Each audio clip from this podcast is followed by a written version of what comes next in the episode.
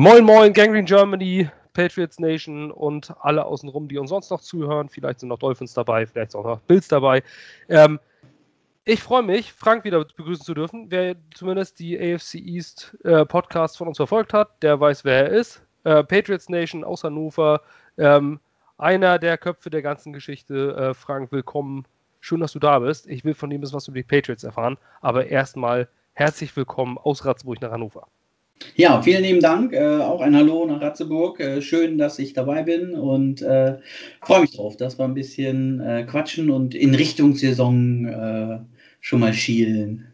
Ja, genau. Ähm, es ist natürlich noch ein bisschen hin. Wir haben Corona, wir haben Probleme. Äh, gerade die Ostküste ist gerade hart getroffen.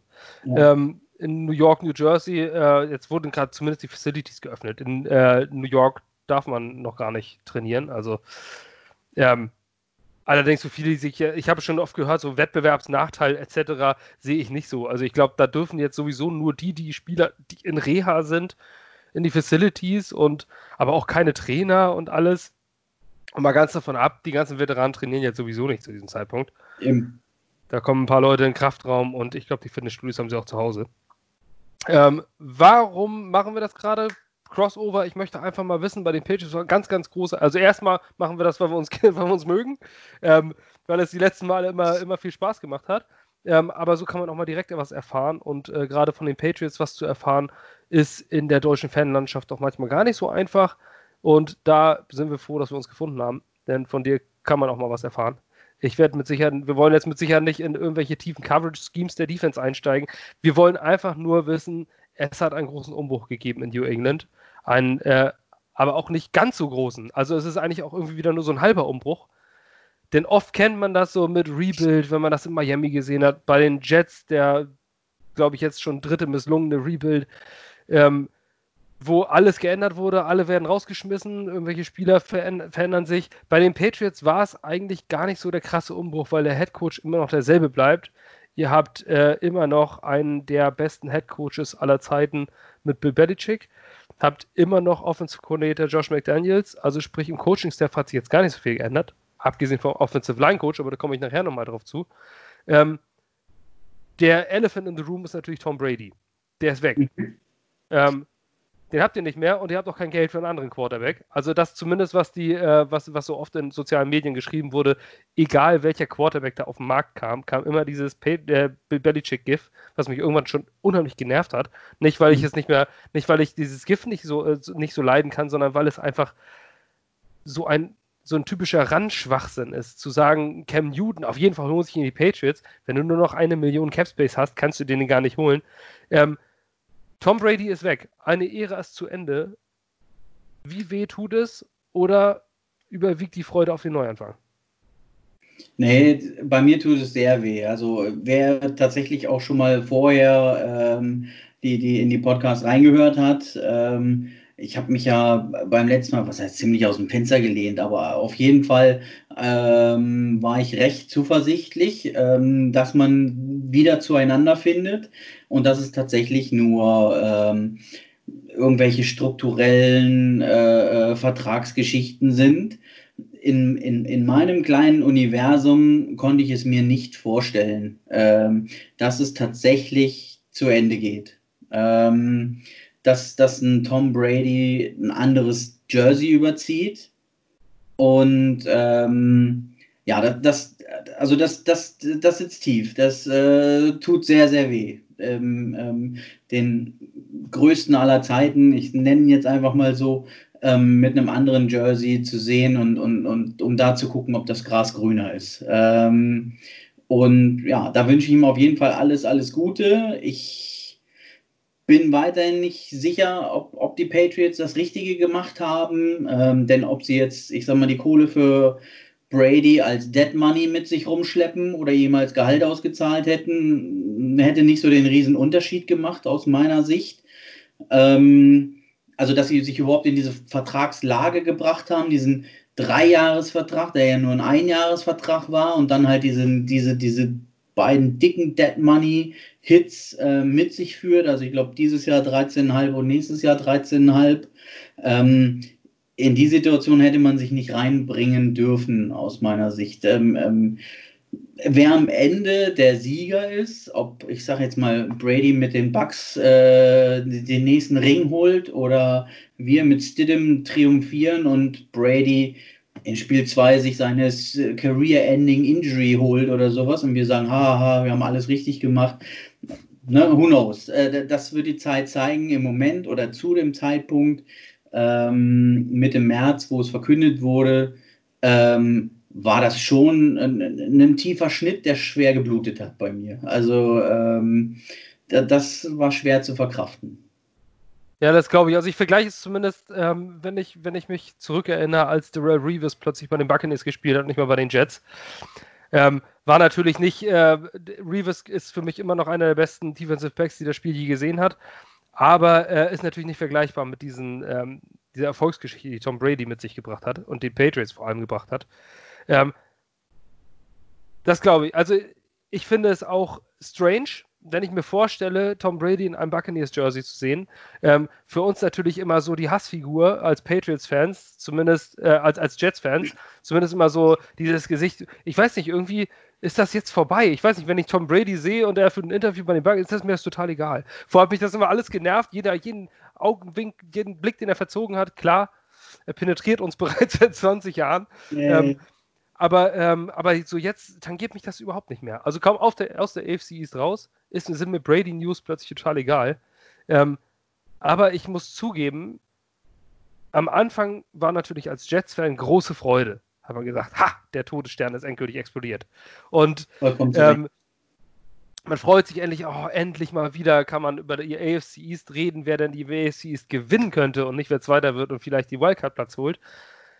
Aber ein paar Wochen später stellt sich bei mir dann doch ein anderes Gefühl ein, zu sagen, so, ich weiß nicht, also die Begeisterung ging irgendwie weg in, ja, also vorher waren, ja, genau, vorher waren die Patriots so der Gegner und jetzt sagt man sich, ach Mist, irgendwie ist das doch, irgendwie war das doch schön, so ein, so ein, so ein Feind zu haben. Und den ja, haben ja. jetzt irgendwie, mehr, irgendwie, irgendwie doch hilft nicht. für ein einfaches Weltbild, wenn man ein klares Hassbild äh, oder äh, ja. Bösewicht hat. Ja, genau. Schöne Grüße an Xavier Naidu und Attila Hildmann an dieser Stelle. Alle Feindbilder sind gut. Ähm, nein, aber ähm, es ist tatsächlich ein eigenartiges Gefühl. Ich weiß auch nicht, ich vermute fast, dass die Buccaneers die neuen Browns sind, zumindest wenn man das vom letzten Jahr nimmt. Ich glaube, die sind overhyped, jetzt aufgrund dieser Moves. Haben natürlich eine Mörder-Offense, aber die Buccaneers sollen uns nicht weiter interessieren, sondern uns interessiert die Quarterback-Situation in New England. Jared Stidham kam auf den Platz letztes Jahr gegen die Jets und hat den Ball gleich Jamal Adams in die Arme geworfen für eine Pick Six. Das war sein erster Auftritt. Ähm, ist natürlich für uns schön, wird sich aber vielleicht nicht wiederholen. Es gibt jetzt so eine, ähm, es gab natürlich dort, jetzt kommen so Geschichten wie Rex Burkhead ist, äh, habe ich letztens gelesen, Rex Burkhead beeindruckt von Gerald Stidham. Das lese ich Mitte Mai mhm. wo man weiß, dass sie seit Wochen, seit Monaten nicht zusammen trainiert haben. Wie soll er denn jetzt impressed sein von Gerald Stidham? Ich verstehe, ich, oder muss er das sagen? Oder ähm, ob, ob, Rex Burkhead viel von einem letztjährigen äh, Backup, das ist eigentlich keine News. Also in meinen Augen zumindest. Ja, so, ja. Dass Rex Burkhead jetzt viel von Gerald Stidham hält. Ja, oder ob er Hamburg fällt einen Spaden um, das ist eigentlich genau das gleiche Thema. Ähm, aber ist Jared Stidham das dann? Kann er das? Hab, hast du mehr gesehen von ihm als ich? Also ich habe, wie gesagt, ich kann mich nur an diesen Pick 6 erinnern. Ja, also er hat ja in, in der Preseason sehr, sehr gut gespielt. Ähm, Gerade zusammen mit, jetzt muss ich kurz hier gucken, ich glaube, ähm, Jacoby Myers war es als Wide Receiver. Ähm, ich sag mal, die, die zwei waren ähm, eine echte Waffe zusammen. Also da, da, da, da flogen die Bälle alle in die richtige Richtung und der Myers hat gefangen, als gäbe es keinen Morgen. Ähm, das ist zum Beispiel eine Connection, die Brady mit Jacoby Myers nie aufbauen konnte, ähm, weil er halt in der zweiten Reihe halt viel mit Stidham gearbeitet hat. Von daher glaube ich schon, dass Stidham ein, ein, grundsolider Quarterback ist. Ähm, ich sage mal vorsichtig, vielleicht nicht besser und nicht schlechter als einen Brady, ähm, als er übernommen hat, nach Bledsoes Verletzung. Ähm, und das wäre auch so ein bisschen die Aussicht, ne? also wie man auf das kommende Jahr geht. Ähm, wir haben ja, ähm, wenn ich das also so einwerfen kann, mit Joe Tooney völlig, ähm, völlig untypisch ähm, ihn, ihn, ihn getaggt ähm, für ein richtiges Schweinegeld. Also er kriegt jetzt äh, Tackle Money als Guard. Ähm, das ist vielleicht der untypischste Patriots-Move in dieser Offseason. Ähm, ich habe eigentlich immer damit gerechnet, dass sie ihm vor dem Draft noch äh, entweder mit einem längerfristigen Vertrag halten oder halt für einen Third, Fourth Rounder oder sonst was äh, abgeben ähm, und lieber den Draft-Pick nehmen. Ähm, überraschenderweise ist er noch da. Da merkt man, dass er auch als Patriots-Fan äh, nur bis an die Mauer und nicht dahinter gucken kann. Ähm, sprich, keiner weiß, was da los ist ähnlich wie, wie, wie ähm, Brady Anfang des Jahrtausends ähm, gibt es eine, ich sage jetzt mal, starke, solide, erfahrene Defense ähm, und dazu eine, eine sehr gute O-Line und ähm, mit ähm, ähm, ja, Sony Michel, Rex Burkett, James White und ähm, auch einem Damian Harris, also dem, dem Draft-Pick aus dem letzten Jahr, den wir in der ganzen Rookie-Saison nicht gesehen haben. Ähm, was ja auch ein typisches Patriots-Verhalten ist, dass sie die Rookies erstmal ein Jahr sitzen lassen und lernen lassen und nicht reinwerfen. Ähm, Gibt es da wieder ein, ein Four- oder Five-Headed Monster äh, an Running Backs hinter einer starken O-Line? so dass man von Stidham gar nicht so viel erwarten muss, äh, würde ich jetzt mal sagen. Ne? Ich erwarte eine Run-First-Offense, ähm, dass die O-Line Lücken reißt, dass sie da durchgehen und ähm, wenn er dementsprechend Zeit hat, äh, gibt es mit ähm, Nikhil Harry, dem First Rounder vom letzten Jahr, Wide Receiver, der mit Verletzungen zu kämpfen hatte und ich glaube, die Hälfte der Spiele ausgefallen ist, hoffentlich einen gesunden Nikhil Harry, ähm, hoffentlich einen gesunden Mohamed Sanu, der äh, operiert wurde in der Offseason, ähm, einen hoffentlich äh, äh, fitten Julian Edelman, ähm, immer noch Anspielstationen, ähm, die, die, die genutzt werden können. Also sprich, äh, wir haben nicht nur ähm, Run-Offense, sondern auch ein bisschen was zum Passen und ähm, wir haben zwei Titans gedraftet äh, mit Asi Asi. also das ist natürlich schon mal jetzt heute ein deutscher Fanliebling. Ähm, wer mag ihn nicht, den Asi Asi? ähm, Direkt mit Rohrwasser zusammen. Ja, ja, genau. Und dem äh, Dalton Keen, ähm, sprich die beiden Third Round Titans, ähm, die natürlich erstmal zeigen müssen, dass sie was können, aber wir, es könnte gut sein, dass wir auch wieder ähm, funktionierende Titans haben. Natürlich keinen Gronk, ähm, der alles überstrahlt, aber es sollen Titans sein, die, die ähm, blocken und fangen können. Sprich, ähm, die Chance ist da, dass auch da ein bisschen Produktivität rauskommen kann. Und ja, das ist so ein bisschen, ähm, ich sag mal vorsichtig, 16, 13 Siege im Schnitt oder sowas, dass wir hinten dicht halten und vorne ein paar gute Aktionen haben. Ähm, und dann können da auch mit einem ähm, jungen, unerfahrenen Quarterback äh, äh, solide Spiele rauskommen. Und das ist, glaube ich, das, worauf ein Belichick zählt. Ähm, das war ja genauso, na, Cassell war es, oder? Matt Cassell, als äh, Brady verletzt war in der Saison. Ja, 2008, einfach, genau. Ähm, auch 11-5 gegangen sind mit einem, war er undrafted, ich habe schon wieder die ganze Geschichte drumherum vergessen, aber auf jeden Fall ein einfacher Nachrücker QB, der niemals Starterqualitäten hatte und trotzdem ihm für seine Fähigkeiten ein System gebaut wurde, wo er wo er einigermaßen äh, Sicherheit haben kann, wo, wo keine Wunder von ihm erwartet werden, dass er in jedem Spiel, da weiß ich was, 40 Yard Bomben werfen muss und wenn die nicht ankommen und er mit zwei Interceptions dasteht, dann ist das Selbstvertrauen weg. Ich glaube schon, dass die Erfahrung von Belichick ähm, dafür sorgen wird, ähm, dass sie nichts Wildes von ihm erwarten, ähm, sondern was Grundsolides und auch mit ähm, ähm, Brian Hoyer im Hintergrund, ich sag mal, die, die, die, die Notbremse oder das äh, Sicherheitsnetz haben.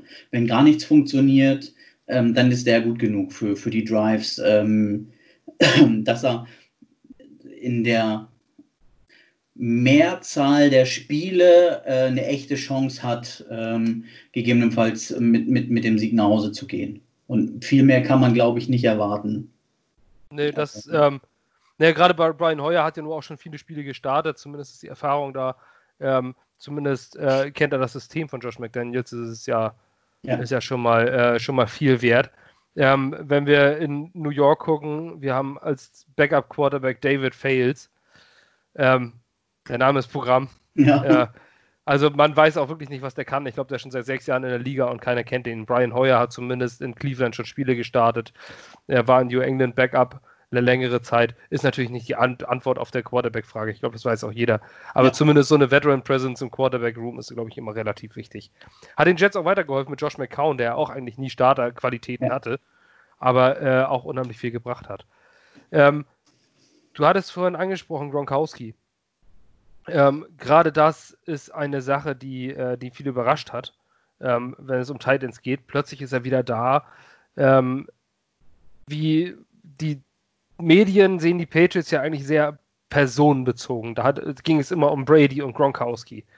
Eigentlich nie um das große Ganze, äh, was so ein Footballteam ja eigentlich ausmacht. So, jetzt kommt Gronkowski zurück nach einem Jahr. Er hat es immer ähm, ausführlich begründet mit seinem Körper, dass er wirklich kaputt ist und dass er einfach nicht mehr kann und dass es ihm alles wehtut und er diese Pause braucht. Jetzt hat er ein Jahr Pause gemacht. Jetzt ist Brady bei den, äh, bei den Buccaneers. Gronkowski kommt zurück, geht zu den Buccaneers. Spricht natürlich alles für so eine schöne Bravo-Foto-Love-Story zwischen äh, Gronkowski und Tom Brady. Und ähm, man hörte ja, dass sich das Verhältnis verschlechtert von McDon McDaniels zu Tom Brady ähm, was sich in einer Arbeitsbeziehung nach vielen, vielen Jahren immer mal irgendwo ergeben kann.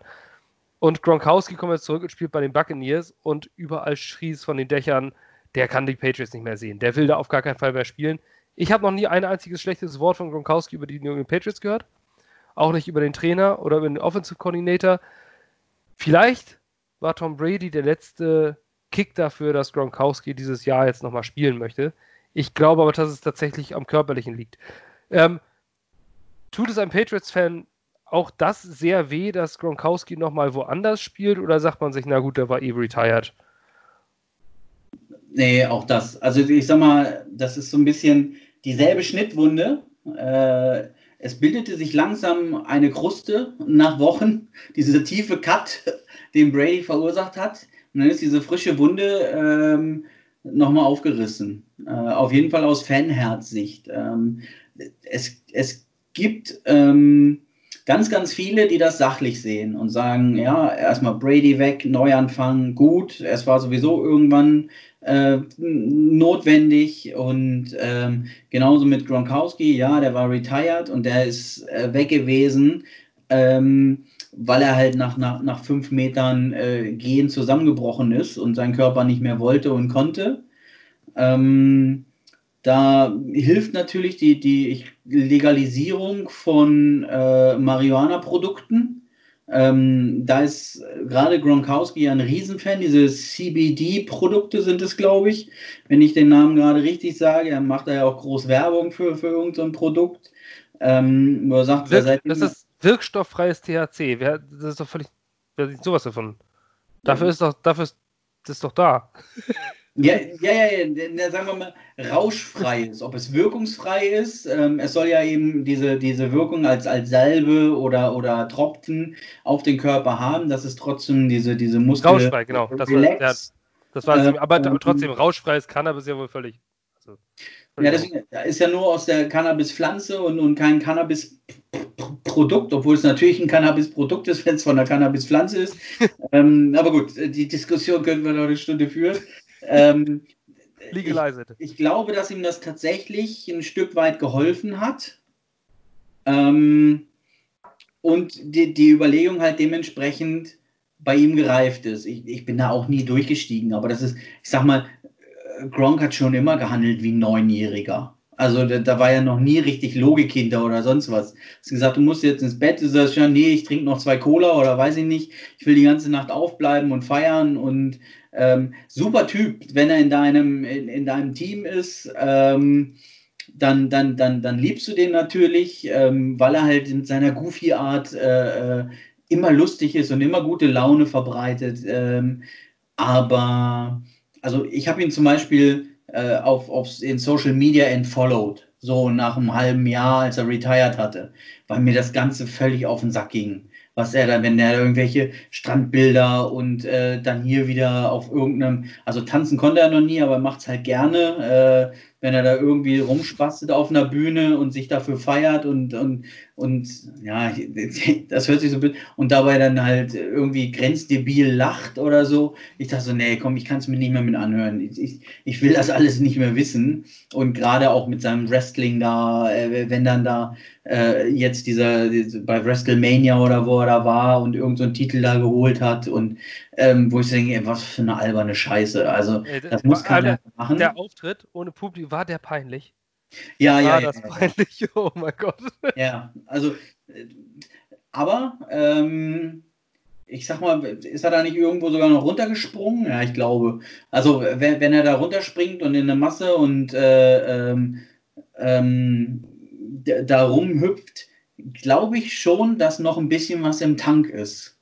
Ähm, und das ist halt, also jetzt aus meiner Fansicht, ist es so schade. Ähm, Gronk hat halt gesagt, er spielt nur nochmal für Tom Brady, für keinen anderen Quarterback.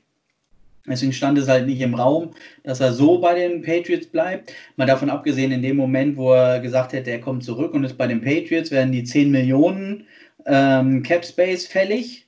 Ähm, und das wäre halt der Tod gewesen für die Patriots, die halt die Kohle nicht haben gerade. Ähm, aber wenn es von mittellanger Hand vorbereitet war und das auch zwischen Brady und Gronk so weit besprochen war, ähm, dass er ihn dann mit zu den Bucks bringt, dann ist halt mein Fanherz blutet ein bisschen und sagt, ach, das wäre auch schön, wenn das nochmal bei den Patriots möglich gewesen wäre. Mhm. Eigentlich ist mir der sportliche Erfolg ja, fast egal äh, in dem Zusammenhang. Es wäre einfach nur cool, die Leute zu sehen. Und es ist halt was anderes, wenn du ein lifelong Patriot irgendwann retirest und nicht, dass er noch mal ein, zwei Jahre woanders gespielt hat. Ähm, das ist so mein, dieses ganze emotionale Herzensgefühl, dieses Wohlfühlding. Ähm, von daher wünsche ich den beiden nur das Beste. Ähm, ich hoffe, dass noch ein bisschen was im Tank ist und, und alleine, wenn man ihn aufs Feld stellt, ähm, dann, dann zieht er zwei Verteidiger auf sich. Ähm, zumindest die ersten Male. Wenn dann, oh, jetzt muss ich mal kurz. Nee, ist doch wieder weg. Ähm, kommt bestimmt gleich wieder. Ähm, ich ich finde es einen guten Move von den Bucks, dass sie es tatsächlich machen. Ich finde es schade, dass es nicht bei den Patriots ähm, stattfindet. Wenn man bedenkt, dass man nie eine Chance auf ihn hatte, und der dazu noch ziemlich teuer ist, muss man sagen, ähm, für einen ähm, zurückgetretenen Spieler einen Viertrunden-Pick zu ergattern, äh, ist fucking genius. Ähm, mitnehmen, abfeiern und weitermachen. Ne? Also bei dem Weg, der jetzt vor den Patriots liegt. Ja. Zurückblickend auf die Spieler an sich, ähm, ja, weil es natürlich auch die beiden Fan-Favorites waren, ähm, ja, sitzt der Stachel schon einigermaßen tief. Ja, das glaube ich sehr, ähm, aber ich kann da beruhigen. Wenn ich jetzt im Nachhinein überlege an Darrell Reeves, der ja nur auch ähm, die 24 wird irgendwann bei den Jets nicht mehr vergeben werden und wird garantiert Hall of Famer, da sind wir uns, glaube ich, alle einig. Ähm, irgendwie hat man nicht das Gefühl, dass er mal bei den Patriots oder bei den Buccaneers gespielt hat. Irgendwie ist so nach der Karriere, ein paar Jahre später, wenn er eine größte Zeit hatte, dann ist das egal. Wer hat Joe Montana, wer, verbringt, äh, wer bringt Joe Montana mit den Chiefs in Verbindung? Niemand. Äh, ich glaube, das wird auch so irgendwo bei Brady gehen, das ist jetzt nochmal so Farewell-Tour. Ich glaube, der braucht das einfach, sich nochmal zu beweisen, zu sagen, woanders kann ich auch Erfolg haben. Ähm, aber ob das notwendig war, sei mal dahingestellt. Ich finde es auch ein bisschen eigenartig, weil was will er denn noch beweisen? Das sind Bruce Arians und, und da kann auch niemand sagen, ja, der spielt mit dem Scheiß-Team trotzdem erfolgreich. Ey, der hat Mike fucking Evans und Chris Godwin und also Das ist ja nur kein, kein äh, Nulpenteam, mit dem er da spielt. Ja. Ähm, Apropos Daryl Reeves, also deswegen habe ich auch das Super Bowl 49 Gedächtnisshirt an heute. Ähm, also ich werde mich natürlich immer daran erinnern, äh, dass Daryl Reeves bei den Patriots gespielt hat. Ja. Ähm, weil er nach x Jahren natürlich dann äh, also dazu beigetragen hat, dass äh, der nächste Ring kommt. Ja, aber ihr habt einen ähnlichen jetzt natürlich mit Stefan Gilmore. Ja. aber auf die Defense komme ich gleich. Ähm, zu der Offense habe ich nur eine Frage, äh, die sich bei uns aus der Community ergeben hat. Ähm, man fragt sich Bill Belichick, ähm, hätte man nicht denn jetzt den kompletten Umbruch starten sollen? Ähm, der eine, ähm, jemand fragt bei uns, ist, ist man vielleicht ähm, irgendwie so in der Schwebe, in der Luft und sagt man, ist das jetzt ein Umbruch oder nicht? Ich erinnere aber gerne an den AFC East Podcast zurück. Da hast du gesagt, man hat dich explizit danach gefragt, wenn Brady aufhört, ähm, hört ja Belichick auch auf und da hast du eindeutig widersprochen und du hast gesagt, äh, nein, das wird auf gar keinen Fall passieren. Belichick ist zu sehr Football-Fanat, ähm, dem ist es scheißegal, wer sein Quarterback ist, der bleibt. Ja. Ähm, diese Prognose ist eingetreten. Äh, du hast definitiv recht gehabt. Ähm, und ein Punkt. ja, auf jeden Fall. Nee, aber das, äh, da erinnere mich äh, auf jeden Fall dran zurück. Und ich habe auch ja, sofort ja. nicht gedacht, als, als äh, Belichick dann immer noch da blieb und auch der Offensive Coordinator derselbe ist. Ähm, hättest du dir diesen Umbruch gewünscht? Ich finde die Frage an sich schon ein bisschen eigenartig, weiß ich, weil wie kann man sich wünschen, dass ein Bill Belichick nicht mehr sein Trainer ist? Ähm, aber wäre, ich kenne zumindest einen Patriots-Fan, der gesagt hat, ja, irgendwann brauchen wir auch mal einen komplett neuen Umbruch, damit ich die ganzen Fanboys los bin und dann äh, und ich hier weiter noch mit Stolz meinen Hut tragen kann. Ähm, wie siehst du das? Kompletter Umbruch? Also auf dem First Overall Pick geht es definitiv nicht. Dafür ist Bill Belichick ein zu guter Trainer und das Team einfach zu gut. Ähm, aber was passiert, wenn man dann plötzlich nur 18. 19. wird? Also im Quarterback wird es dann auch wieder nichts. Ähm, das stimmt. Ähm, ähm, und ich habe intern ähm, schon häufiger ähm, die, die These aufgestellt tatsächlich. Also der, der, der Elefant im Raum, der neue, äh, ist natürlich äh, Stand heute Trevor Lawrence. also Tank for Trevor oder Lose for Lawrence oder wie man es auch immer nennen will, ist, ist ein Ding diese Saison. Und ich, ich sehe in der Liga ganz generell ähm, kein Team, was jetzt äh, 016, 115 äh, Top-Favorit ist. Ähm, vielleicht am ehesten die Redskins, die schon unten drin waren und sich jetzt, ich sag mal, äh, zwar vielleicht den besten Spieler aus dem Draft geholt haben, aber der wird keine Franchise umkippen können äh, in eine erfolgreiche. Die haben immer noch einen lausigen Quarterback. Genau, genau, genau. Und ähm, von daher sind die vielleicht, äh, Stand jetzt, äh, für mich der Top-Favorit auf den ähm, First Overall Pick. Ähm, ich, ich habe mir in, in, in, in Teilen einen größeren Umbruch jetzt gewünscht, völlig unabhängig vom Belichick, weil da stand für mich immer fest, ähm, dass er weitermacht. Aber ich würde halt einmal diese Saison ganz tief tauchen, um dann, äh, ich sag mal, mit, mit, mit, mit Tiefseegold wieder aufzutauchen. Ähm, und äh, da musste ich jetzt ja, verstehen oder akzeptieren, dass das mit Belichick so in der Form nicht zu machen ist, dass der immer das Beste aus seinem Team rausholen will. Ähm, und ähm, mein Tipp, ähm, wenn wir das nicht am Ende machen wollen, aber ähm, ähm, da gab es auch in der, in der Patriots Fans Germany Gruppe so, so einen Tipp, wie bei was für einem Record die, die Patriots landen. Und da habe ich äh, 6 zu 10 angetickt. Ähm, das heißt ja überall, ähm, immer natürlich äh, basierend auf den äh, Zahlen des Vorjahres, die nicht ganz stimmen, weil man natürlich mit Draft sich verbessert hat oder ähnliches oder Free Agent Abgänge auch ein Team verschlechtert haben. Ähm, auf jeden Fall, dass die Patriots den schwersten äh, Schedule haben und von daher muss man gar nicht so absichtlich, sage ich mal, Spiele verlieren, sondern ähm, ich glaube, Vegas hat uns 8-8 für die Saison. Und wenn da zwei, drei Spiele, knappe Spiele gegen uns laufen, ähm, dann bist du schon bei 5-11. Und äh, dann verlierst du vielleicht noch eins und bist 4-12 und hast auf einmal einen Top-3-Pick. Ähm, also 4-12 hätte dies Jahr gereicht, glaube ich, für, für einen Top-3-Pick. Ähm, Und wenn du den hast, dann kannst du halt gucken. Nur, ja, ähm, also meine These war mal, ähm, ein, ein Stefan Gilmore, der äh, nächstes Jahr ausläuft, also nach der nächsten Saison, ähm, zu verlängern nochmal, hm, schwierig. Äh, er ist jetzt auf dem Höhepunkt seiner Karriere. Es gibt bestimmt irgendwelche Franchises, die äh, Haus und Hof für ähm, einen Cornerback dieser Güte verkaufen würden. Ähm, also da wäre ich auch, ich sag mal, ein First und ein Second Rounder oder ein First und ein Third Rounder, sonst ist es vielleicht ein bisschen viel äh, in diesem Jahr für den Draft nächstes Jahr. Ähm, genauso wie man Joe Tooney vielleicht für einen Second Rounder äh, an den Mann hätte bringen können. Ähm, wer fällt mir noch ein? Ich habe nochmal.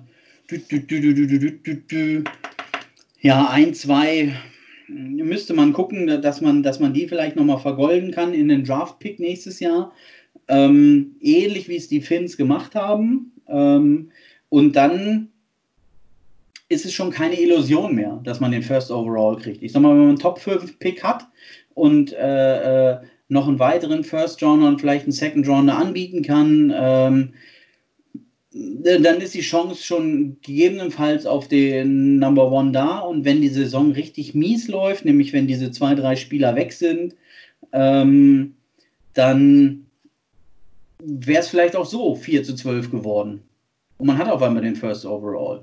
Ähm, ich hätte das interessant gefunden, kann aber vollkommen akzeptieren, ähm, dass das nicht der Patriots Way ist. Ähm, aber so hätte man, ich sag mal, einen wirklichen Franchise-QB für die nächsten 15 oder 20 Jahre gewinnen können.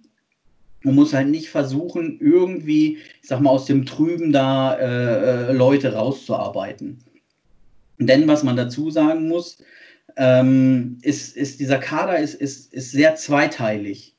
Es gibt einen, großen Teil, die erstens auslaufende Verträge haben. Also wir haben 34 Spieler, die nächstes Jahr äh, auslaufen. Ähm, und dazu gibt es gerade in der Defense ähm, viele Leistungsträger, ich sag mal, die im letzten Fünftel ihrer Karriere sind. Ähm, einen, Jason McCordy, der jetzt nicht Superstar ist, äh, aber einen Devin McCordy schon. Ähm, ob die jetzt nach dieser Saison nochmal was machen, hm, äh, weiß man nicht. Das war jetzt schon kritisch, ob sie nicht aufhören oder nicht. Ein Dante Hightower ähm, als mehr oder weniger Green Dot äh, ähm, hinten drin ähm, ist auf jeden Fall im letzten Fünftel, selbst wenn er, ich glaube, dieses Jahr erst 30 wird oder 30 geworden ist, ähm, spielt er auf jeden Fall wie fünf Jahre älter. Also ähm, da ist auch mit Verletzungen und sonst was, das trudelt aus und ähm, ja, dann, dann muss man halt gucken, ähm, wo überhaupt noch, ähm, ich sag mal, die, die, die, die großen Spieler sind, auf die man dann in den nächsten Jahren bauen will. Da haben wir eigentlich nur die diesjährige Draft Class und die letztjährige Draft Class, die noch unverbraucht äh, in den Startlöchern stehen und mit Sicherheit Potenzial haben, einfach Keystones zu werden. Aber ähm, es ist nicht so, dass ich sage, es ist ein erfolgreiches Stidham-Jahr, ähm, spült uns wieder in die Playoffs in den nächsten zwei, drei, fünf Jahren, sondern ähm, aus meiner Sicht wird es wird es spannend und ein, ein wirklicher Kampf. Ähm, immer wieder um die einzelne AFC East und ähm, oder über die Wildcard reinzukommen. Und in einem guten Jahr schaffst du es mal in, in, in Super Bowl vielleicht. Aber das kann auch die Ausnahme sein und nicht die Regel wie in den letzten äh, 15, 20 Jahren. Und äh, das ist so ein bisschen die Gefahr und da muss man halt, ich sag mal, Chance und Realität irgendwie äh, äh, miteinander abgleichen. Und ich hätte mir tatsächlich diesen, diesen großen Umbruch gewünscht. Aber das ist wirklich nur eine Fanträumerei. Ähm, ja, ist es halt nicht der Patriots Way. Ja. Ähm, also jetzt gerade dieser, gerade was den Umbruch angeht, es kann natürlich auch mega in die Hose gehen. Also bei den Jets haben wir es gesehen, zumindest in den letzten zehn Jahren. 2009, 2010 waren wir im Championship Game, haben die Patriots rausgeworfen ähm, im Divisional Final und danach kam die große Depression, ähm, denn die Jets hatten plötzlich nur noch drei, vier Draftpicks im gesamten Draft 2011 und danach ging es so richtig den Berg, äh, richtig den Bach runter. Ähm, vielleicht ist es auch gar nicht so verkehrt. Es klappt nicht immer so wie in Indianapolis, als Peyton Manning ging, man dann ein Jahr vollkommen versagt hat und das Jahr später hatte man Andrew Luck und dann war man plötzlich ja. auf der Sonnenseite. Ähm, gut, da hat man verpasst, die Offensive Line ähm, zu bauen und so hat man Andrew Luck leider kaputt gemacht. In meinen Augen das größte Quarterback-Talent seit Peyton Manning aus, der, aus dem Draft gekommen ist. Ähm, hat man kaputt gemacht. Die Patriots sind auf jeden Fall, wenn man jetzt auf die andere Seite wechselt, ähm, einfach zu gut, um unter den ersten fünf zu picken, in meinen Augen, in der Defense. Ähm, die Defense hat Kyle Van Neu verloren, eine zentrale Figur an die Miami Dolphins. Ähm, man hat aber Patrick Chung soeben verlängert. Man hat Safeties früh gedraftet. Man hat weiterhin Stefan Gilmore. Ähm, Danny Shelton hat man zwar abgegeben in der Defensive Line, aber größtenteils ist da doch eigentlich alles zusammengeblieben, wenn man Calvin Neu mal äh, ausnimmt, der meiner Meinung nach, ich bin so ein Defense-Guy, eher, eher ein Systemspieler war, der aufgrund des Systems so erfolgreich war. Ich weiß nicht, ob er die Dominanz in Miami weiterführen kann. Ähm, diese Defense mit diesem Defensive Coach, Bill Belichick, ist eigentlich zu gut. Sie haben äh, Sam Darnold letztes Jahr massiv penetriert. Ähm, wenn Sam Darnold diesen Schritt nicht nach vorne macht, dann könnte das wieder passieren, denn die haben die Pickmaschinen da hinten immer noch drin stehen. Ähm, könnte die Defense vielleicht die Patriots sogar komplett in die Playoffs manövrieren?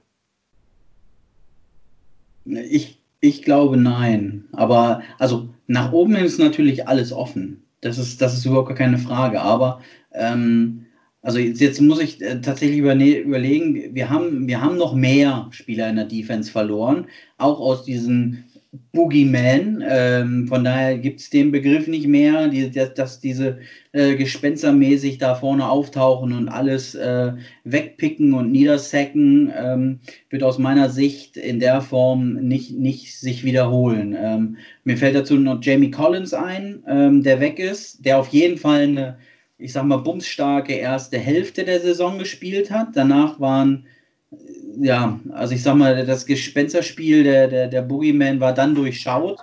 Das war ja so, ähm, ja, zum, zum, zum Start hin, als sie ähm, ähm, auch die etwas leichteren Gegner hatten, aber halt dieses Gefährliche äh, ausgestrahlt haben, dann aber nicht drauflegen konnten. Das ist ja wieder dieses, ähm, die Saison beginnt an Thanksgiving äh, nach Bill Belichick. Alles davor ist verlängerte Preseason. Und dann muss man sein Team zusammen haben. Ähm, und wir haben im letzten Jahr schon ab der Stelle nicht mehr drauflegen können, sondern haben eher abgebaut. Und deswegen war es auch nur konsequent am Ende, dass man äh, früh ausgeschieden ist in den Playoffs und es halt nicht gebracht hat. Und ähm, da bin ich halt ja, Chang wäre für mich auch so ein, so ein, so ein, ähm, so ein, so ein Kandidat ähm, eigentlich für ein baldiges Karriereende, weil ähm, da kommen auch Verletzungen dazu. Der Typ haut unmenschlich rein, immer wieder, ähm, äh, ist undersized und ähm, das, das geht nicht mehr. Also die vier Jahre Vertrag, die er jetzt noch hat, wird er auf gar keinen Fall spielen. Er ist 32, der ist dann 36. Ähm, das, das, ist, das ist ein, also ich sag mal, nicht, nicht, nicht körperlich, sondern mental ein absolutes Monster. Der kennt keinen Morgen, der haut immer wieder mit voller Wucht rein. Ähm, das wird aber auch nur noch ein, zwei Jahre gut gehen. Äh, die Vertragsverlängerung ist ja jetzt auch nicht ähm, aus meiner Sicht jedenfalls das, das Riesenvertrauen, äh, dass er ein Keystone in der Verteidigung für die nächsten Jahre ist, sondern wir brauchten halt einfach Cap Space. Und deswegen wurde umstrukturiert. Äh, er hat es als, als Signing-Bonus drei Millionen gekriegt und kann in den nächsten vier Jahren jetzt zwölf Millionen, glaube ich, verdienen. Ähm, davon aber wenig garantiert. Ähm, und er spart in diesem Jahr halt 925.000, äh, die wir brauchten, um äh, unseren neuen Safety signen zu können, weil kein Geld mehr da war. Das war eigentlich der einzige Grund, äh, warum man restructured hat. Ähm, also damit man Kyle Duggar ähm, unter Vertrag nehmen kann. Das Und, war der Second Round Pick, ne? Der erste genau, Pick, glaube genau. ich. Unser, 37. Unser, erster Pick, der, ähm, genau, 37. in der zweiten Runde. Ja gut, als äh, Beispiel, vielleicht mal kurz zur Erklärung, ähm, für die, die zuhören, äh, so ein Signing-Bonus wird immer auf die komplette Vertragslaufzeit ähm, umgelegt. Also wenn man jetzt ähm, drei Millionen bei einem Einjahresvertrag kriegt, zählt in diesem Jahr, diesem ein Jahr drei Millionen gegen das Cap Space. Wenn man das über drei Jahre macht, dann ist in diesem Jahr nur eine Million Cap Space. Deswegen arbeiten so viele Teams. Das nur als kurze Erklärung am Rand. Ja, ja, ja, aber komplett richtig. Ja, und von daher muss man halt gucken. Also, ähm, ja, wir, wir, haben mit Sicherheit Potenzial. Ähm, und ähm, wenn ich das durchgehe, also unsere Starter, ähm, ähm, vorne die drei, Lawrence Guy, ähm, Adam Butler, der dann äh, für Danny Shelton in, in die Startrolle geht, beziehungsweise da ist ja immer ein bisschen äh, ähm, ähm, Wechsel. Also wir haben ja nicht diesen einen, der durchgehend äh, äh, da kloppen soll, sondern verteilen das ja immer auf mehrere. Also da war Adam Butler, der sich ja da schon mit Danny Shelton geteilt hat im letzten Jahr. Jetzt haben wir dann neu den Bew Allen von den Bucks, der in diesen Mix mit reingeworfen wird. Ähm, und Potenzial angeblich hat als, als Fan-Favorite, weil er auch jemand ist, der ähm, charakterlich sich immer reinhaut und, und äh, äh alles gibt ähm, ähm, und immer ein 120% Performer ist.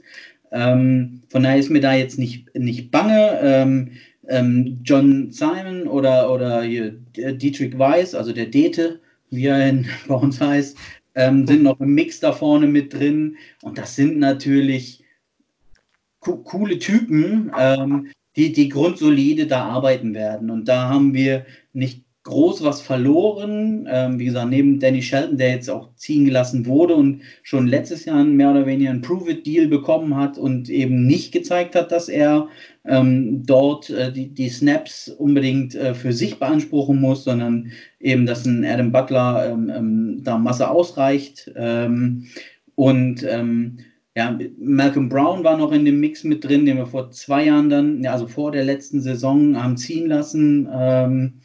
Und ähm, die ist eigentlich safe. Und ähm, auch, auch das Linebacker-Core insgesamt dahinter, ähm, ja, mit, mit, mit ähm, Bentley, Hightower, auch Chase Winovich, von dem natürlich viel erwartet wird im, im Year 2. Dazu ähm, auch den, den äh, Josh Usche oder Uche oder wie man ihn auch immer aussprechen will, also sein, sein ähm, Michigan Compagnon, der, der ähm, Hammer Stats hat in vielen, vielen seinen und, und das heißt äh, auf jeden Fall ein, eines der größten Talente, ähm, auch mannschaftsdienliches Talent. Also in der Breite mache ich mir keine Third Round Draft Pick, ne? Hm? War nicht. Third Round Draft. Genau, genau, genau. Ja, Second, auch in der Second. Das war unser zweiter ähm, Pick als 60. Ähm, nur jetzt muss man natürlich berücksichtigen, dass man in der Regel von den Draft-Picks im ersten Jahr nichts erwartet, sondern sie eigentlich im zweiten Jahr ähm, dann reinkommen. Ähm, wir aber dafür dann jetzt noch mehr oder weniger unsere Draft-Class vom letzten Jahr haben, die schon mal ein bisschen reinschnuppern konnten äh, und jetzt halt zeigen müssen, was sie können. Also da, da ist es dann halt ein, äh, auf, auf, auf Corner ein Jojuan Williams, der kaum gespielt hat, aber unser Second-Round-Pick war im letzten Jahr. Ähm, da ist es ein, ja, ein Chase Winovich, der immer mal reingeworfen wurde. Ähm, da ist es dann halt ein, Byron Coward, der auf, auf äh, die Tackle ähm, sich nochmal beweisen soll. Ähm, da ist es in der, in der O-Line auf jeden Fall. Also wir haben ja jedes Jahr, dass wir so, ich sag mal, dritte bis sechste Runde immer zwei, drei O-Liner draften, um zu gucken, wer sich da irgendwie ranhalten. Und da sind halt auch noch mit, mit ähm, Johnny Kajust und äh, Froholt, dem alten Dänen, ähm, auch noch Leute da, ähm, die halt schon für einen Abgang nach dieser Saison auf, auf Sicht gedraftet wurden. Ähm, deswegen hat mich der, der Move mit Tooney, wo ich mich natürlich freue, dass ein solches Talent äh, ähm, weiterhin bei uns in der Vertrag ist. Also ganz einfach nochmal, also äh, Tackle Isaiah Wynn, äh, Joe Tooney, David Andrews, der zurückkommt von seiner Bloodclots äh, Auszeit, äh, Shaq Mason und Marcus Cannon. Also es gibt jetzt schlechtere Namen, die man in der O-Line da äh, nennen könnte. Und vor allem, wenn man bedenkt, ähm, dass da auf jeden Fall ähm, noch ähm, ähm, Draft-Picks aus den letzten Jahren in der Hinterhand sind. Also auch in der Tiefe ähm, ist da einfach Qualität da, um halt mittelfristig ähm, auch Spieler zu ersetzen. Und da mache ich mir halt wenig Sorgen. Ähm, Aber kann es kann sein, dass ähm, Scarnecchia, der Offensive Line Coach, der die Patriots Offensive Line äh, wirklich zum legendären, äh, zur legendären Squad mit mittelmäßigen Namen, so würde ich das jetzt zumindest mal äh, sagen. Ähm, man sieht, was, was passiert, wenn diese Spieler aus diesem funktionierenden Squad woanders hingehen, an Nate Solder zum Beispiel, der bei den Giants so spielt, als wäre eine Bahnschranke äh, und bei den Patriots gespielt hat, als wäre er Joe Thomas. Ähm, was schon faszinierend ist, äh, so, so, ein, so einen Leistungswechsel zu haben, das Scheme. Ist der Weggang von Scarnecchia vielleicht die größte Sorge an der Offensive Line? Weil ich würde jetzt sagen, dass die aus meiner Sicht, die, ich bin kein Offensive Line-Experte, muss ich sagen, aber aus meiner Sicht sind die Offensive Line-Spieler der New England Patriots individuell Mittelmaß, aber als Squad ebenso stark. Ähm, hat sich schon oft bewiesen bei, bei Linemen, wenn sie dann weggegangen sind. Ja, letztes Jahr war es, wenn wir kurz durch Sprünge, Trent. Ja, äh, ich bin gerade bei Trent Williams, aber das ist falsch. Nee, Trent, Trent Brown, Raiders, ne? der große Brocken, der von Trent Brown. hm? Trent Brown? Genau, genau, genau. Ja. Nicht Trent Williams. Trent Brown, der. Ja, ist dann auch gar nicht mehr so gut aufgefallen, wie er bei den Patriots war. Ja, ja. Ähm, das ist einfach so, das ist einfach so, da ist denn vielleicht Scarnett ja eigentlich das Schlimmste, in Anführungszeichen Schlimmste, was den Patriots passiert ist? Ähm, jein. Äh, glasklares Jein. Ähm, er hat ja schon mal aufgehört. Mhm. Ähm, und wurde halt überredet, zurückzukommen. Aber in der Zeit, wo er nicht da war, ähm, ist es auch nicht so, dass die O-Line völlig auseinandergebrochen ist und, und gar nichts mehr gehabt hat, sondern ich glaube, es war aus alter Gewohnheit so nach dem Motto, es ist doch alles schöner, wenn du das machst, komm doch nochmal zurück, Dante. Ähm, und der natürlich auch Bock hat und sagt, boah, jetzt zu Hause hier, äh, die Frau auch seit 45 Jahren, wenn wir uns jetzt hier jeden Tag sehen, das macht ja gar keinen Spaß.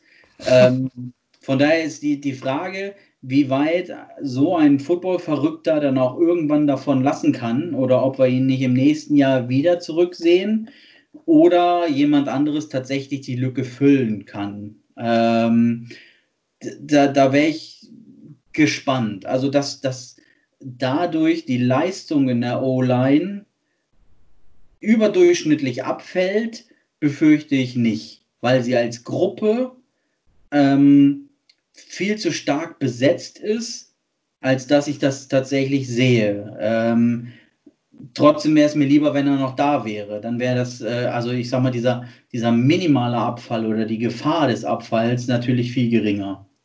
Das ist vollkommen korrekt. Und ähm, zusammengefasst ist es mit Sicherheit einer der stärkeren Verluste.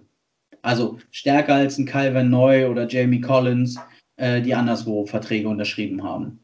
Das würde ich auf jeden Fall schon sagen. Aber ich befürchte jetzt nicht, dass wir dadurch ähm, den Nate Solder Giants Effekt uns einhandeln. Nee, ähm, Glaube ich auch nicht. Also das insgesamt, ähm, insgesamt ist es ja ein großes funktionierendes System und die Patriots haben über die letzten 20 Jahre bewiesen, äh, dass sie jegliche Verluste eigentlich immer relativ gut auffangen konnten. Ähm, ich möchte mal auf den Draft nochmal zurückkommen. Dann ähm, ein Pick in Runde 5 wurde offensichtlich von einem Hund gemacht. Äh, man hat dieses, dieses ikonische Bild, also ich finde es einfach, ich bin ähm, natürlich kein Fan der Patriots, wie man es auch vielleicht an meiner Farbe äh, erkennen kann.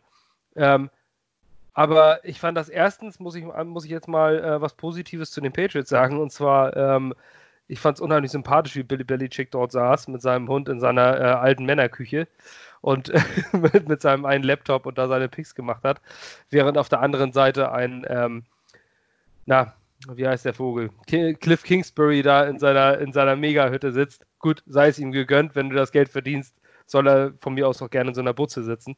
Aber Bill Belichick an seinem, was ich gefühlten Fliesenteppich, äh, Flies, äh, Fliesentisch da, Nike Belichick, saß ja. dann plötzlich am, am Laptop und hat einen Spieler gedraftet. Das hat jetzt wirklich, das ist definitiv, bitte nicht zu so sehen, kein Patriots-Hate oder sonstiges. Ähm, ein Spieler gepickt, der doch äußerst äh, fragwürdig ist. Also zumindest alles, was man gesehen hat. Justin Rohrwasser, Kicker, ähm, mit einem Ikon, den Namen mal außen vor, der Name, der furchtbar lustig ist. Ich glaube, jeder dritte Asi in Berlin-Marzahn heißt Justin Rohrwasser. Ja. Und äh, da, ist es, da, ist es, äh, da ist es der Kicker. Ähm, in der fünften Runde ein Kicker, wundert man sich. Die Jets haben in der sechsten Runde einen äh, Panther gedraftet. Ist also gar nicht so ungewöhnlich, dass in den späten Runden auch Specialist gegangen wird. Justin Rohrwasser, Kicker der Marshall University, ist nur dadurch durch die sozialen Medien gegangen danach, weil er äußerst fragwürdige Tattoos an den Armen hat. Unter anderem von äh, diese 3%er oder sowas. Und, äh, ich habe äh, the, the Three Percenters. Ja, genau, es geht so um Waffen, äh, Patrioten, also es geht deutlich in die, äh, in die Fascho-Richtung.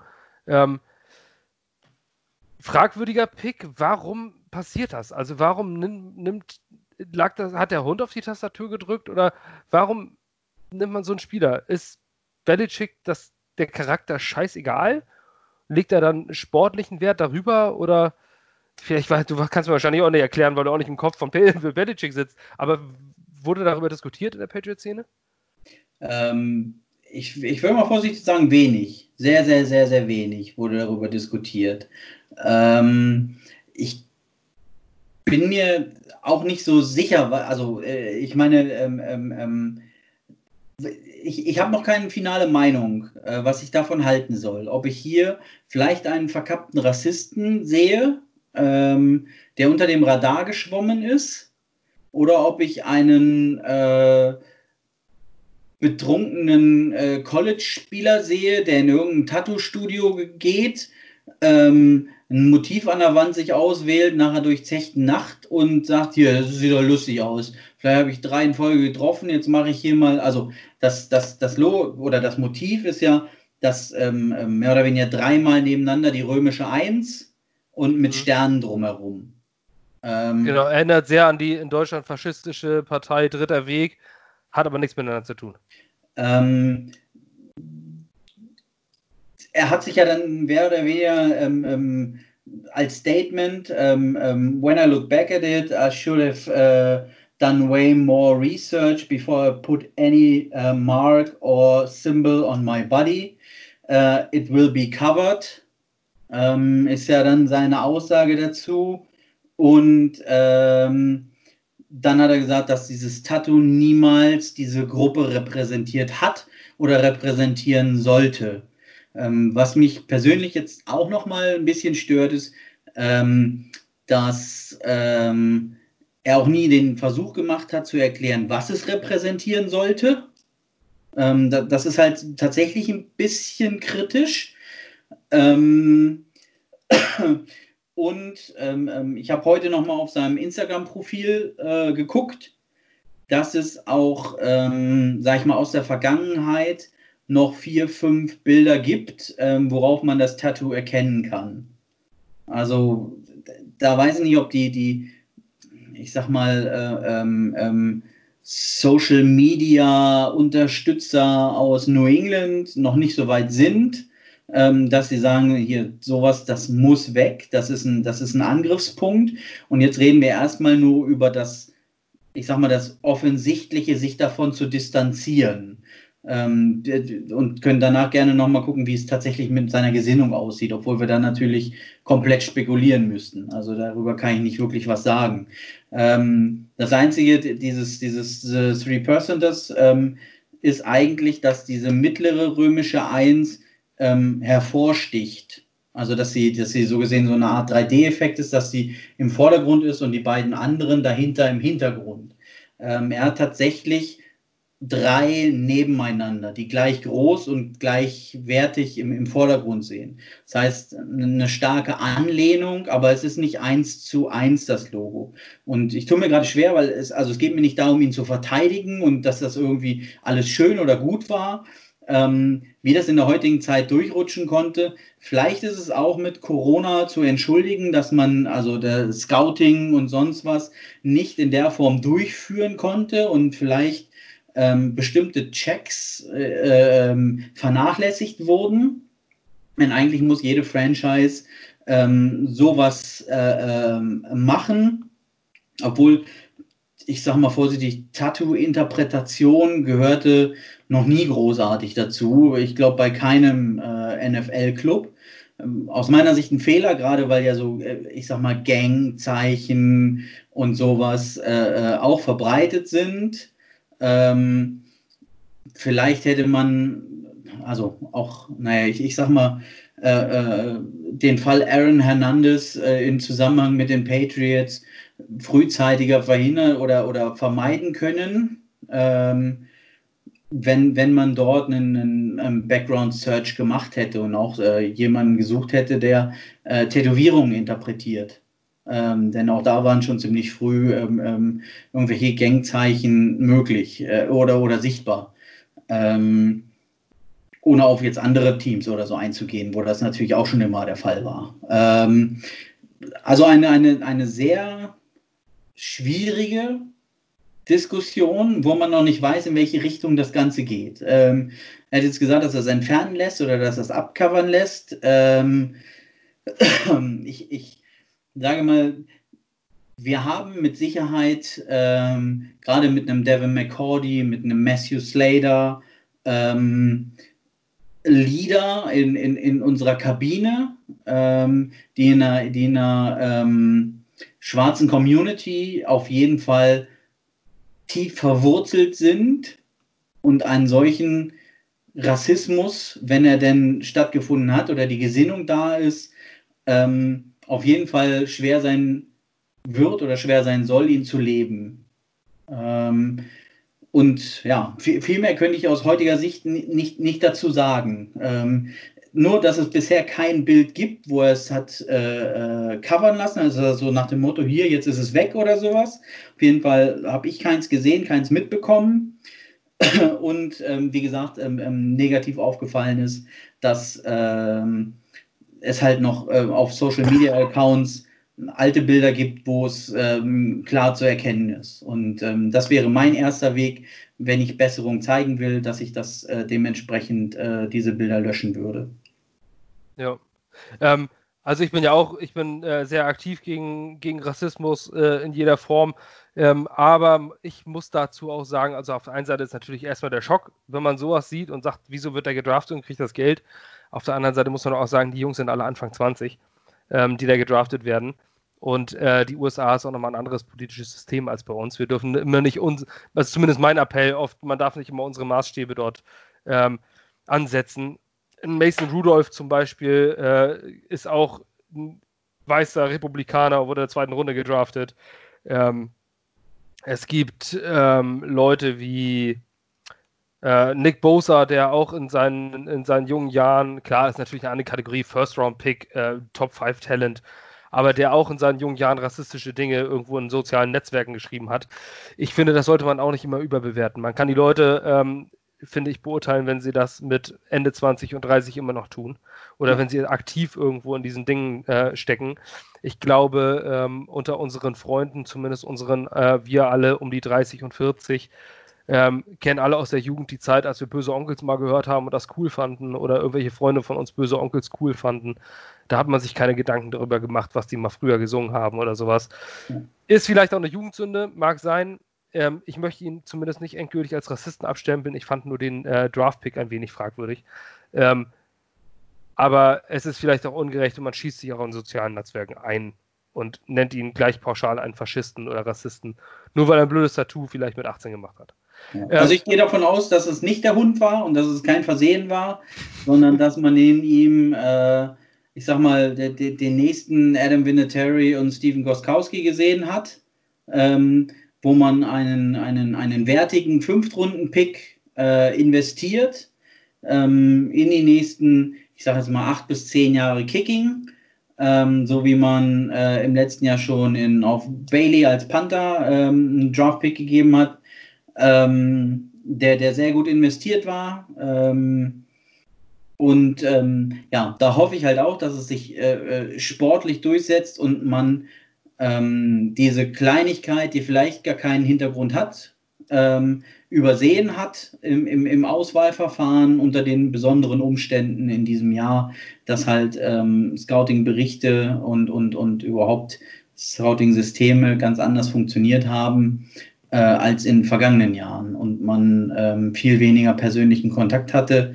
Und ähm, ich jetzt auch, ich sag mal, dem, dem durchschnittlichen NFL-Scout und auch Bill Belichick äh, zugutehalten will, dass er solche Symbole äh, nicht gleich zuordnen kann, ähm, weil er damit andere Dinge verbindet oder das gar nicht wahrnimmt. So, ich sag mal, viele sind ja laufende Litfaßsäulen ähm, und ähm, dass es egal ist, was sie sich da auf den Arm stechen ähm, und es einfach übersehen wurde. Und jetzt ähm, ähm, gegebenenfalls, selbst wenn diese Grundgesinnung mal da war, ähm, versucht wird rauszuarbeiten.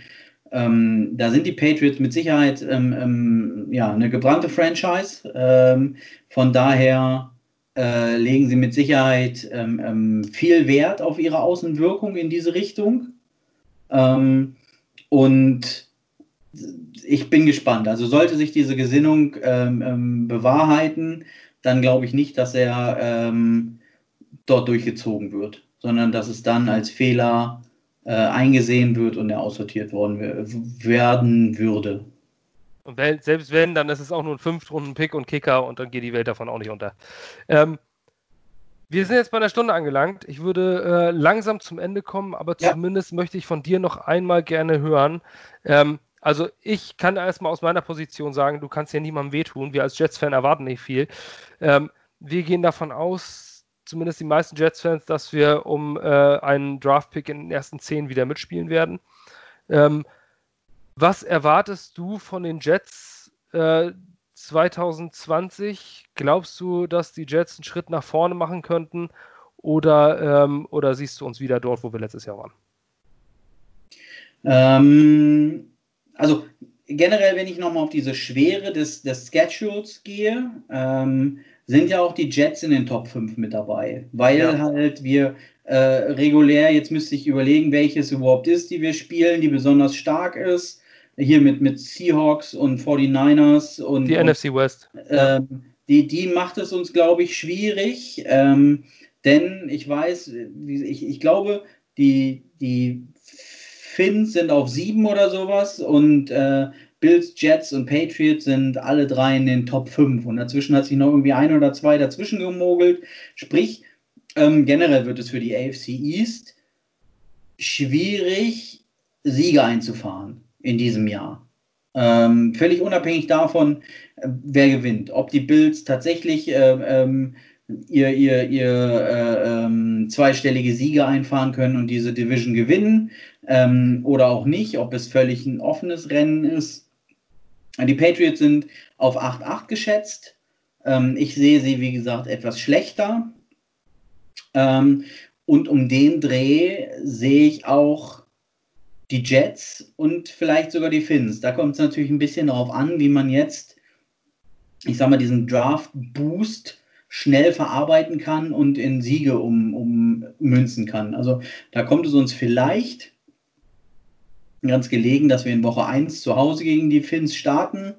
Ähm, da erwarte ich jetzt noch nicht so eine Rieseneingespieltheit und vielleicht äh, die Erfahrung unserer Defense ein bisschen ein Vorteil, sodass wir dann äh, ähm, den, den Sieg abgreifen können. Aber ansonsten würde es mich nicht wundern, wenn wir ähm, also 1-1 gegen die Jets, gegen die Finns, gegen die Bills gehen würden. Also dass das ziemlich ausgeglichen ist und wir so ein bisschen das ähm, NFC East Phänomen äh, haben, wo man häufig mit, mit 8-8 oder 9-7 um den Division-Titel spielt und sich so zwei, drei Teams immer um den Dreh tummeln und einer abfällt. Ich sehe die Jets nicht, dass sie, dass sie klar abgeschlagen Vierter werden. Ich sehe ähm, die Jets und die Patriots ungefähr auf Augenhöhe ähm, von den Siegen, die zu erwarten sind. Die Bills ein, ein, ein, ganz, ganz bisschen davor und die Finns ein ganz, ganz bisschen dahinter mit dem Potenzial äh, zu, den, zu den Patriots und Jets aufzuschließen. Ähm, da ist so ein bisschen, ja, wie die Saison läuft. Ne? Ähm, ähm, also unser Spielplan ist so, dass, dass, dass wir lange, glaube ich, einen ausgeglichenen äh, äh Record haben können dass wir 1-1, 2-2, 3-3, 4-4 so ungefähr starten und dann kommt nochmal so, ich glaube, drei Auswärtsspiele in Folge ähm, und da entscheidet sich so ein bisschen die Saison. Also da, da ist es dann tatsächlich, ob man 10-6 oder 6-10 landet. Ähm, und von daher ist es mega schwierig aus meiner Sicht, da irgendwas zu projecten. Aber ähm, ich, ich, erwarte von den Jets, um die Frage also genauso viel wie von den Patriots, ähm, dass sie äh, um Rang 2 der Division mitspielen.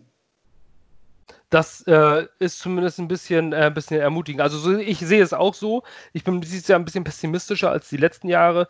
Ähm, ich war die letzten Jahre schon sehr pessimistisch, diesmal aber noch mehr. Ähm, das liegt aber eigentlich hauptsächlich am Headcoach. Ich glaube, dass äh, der dass unsere Draftpicks äh, saßen. Ich glaube, dass mit Denzel Mims ein guter Receiver geholt wurde ähm, und dass man mit Mackay Beckton äh, wirklich Sky's the Limit auf, als, als Tackle hat. Ja. Ähm, allerdings haben wir nach wie vor natürlich keinen Pass Rush überhaupt nicht. Ähm, unsere Cornerbacks sind suboptimal und das sind zwei äußerst entscheidende Dinge. Ähm,